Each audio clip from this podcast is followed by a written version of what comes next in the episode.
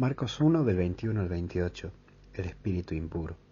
Vamos a ver algunas características de este espíritu impuro. Primero grita. Sí, grita, no habla. Es la persona que quiere imponer, es lo que utiliza esa persona que no está en pureza y que no tiene paz interior. Quiere imponer sus criterios y no se abre al diálogo. Es más, teme al diálogo, por eso quiere imponer con sus gritos. Es la persona cerrada porque no habla desde ese interior, sino desde el acelere, ese acelere de la propia vida.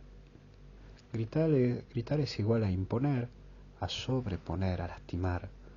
Por eso lucha contra esa impureza que ataca tu corazón y a la que te lleva muchas veces a querer imponerte con tus cosas, a no escuchar al otro, a no transmitir un diálogo. Qué bien que hace el diálogo.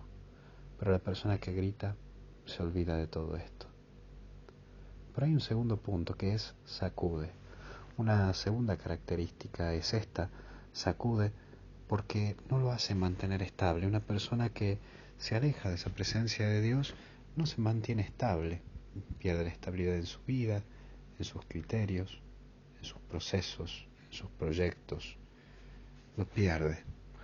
Por eso la persona se dispersa en la vida y no asume una constancia en su caminar ante cada decisión que se que tiene que sacudirse. No sabe tomar el toro por la asta, sino más bien es inestable, tanto psíquicamente como afectivamente. Busca, busca por acá, busca por allá, no tiene una cierta constancia.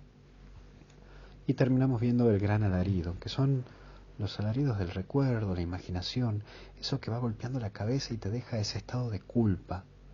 Es ese momento en donde no se logra acallar la cabeza y solo se sienten ruidos, ruidos en la, en la cabeza y claro que no da calma.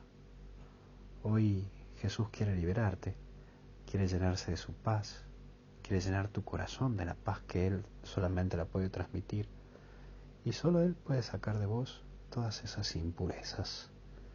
Abrí tu corazón a Él. Que Dios te bendiga en el nombre del Padre, Hijo y Espíritu Santo. Cuídate mucho.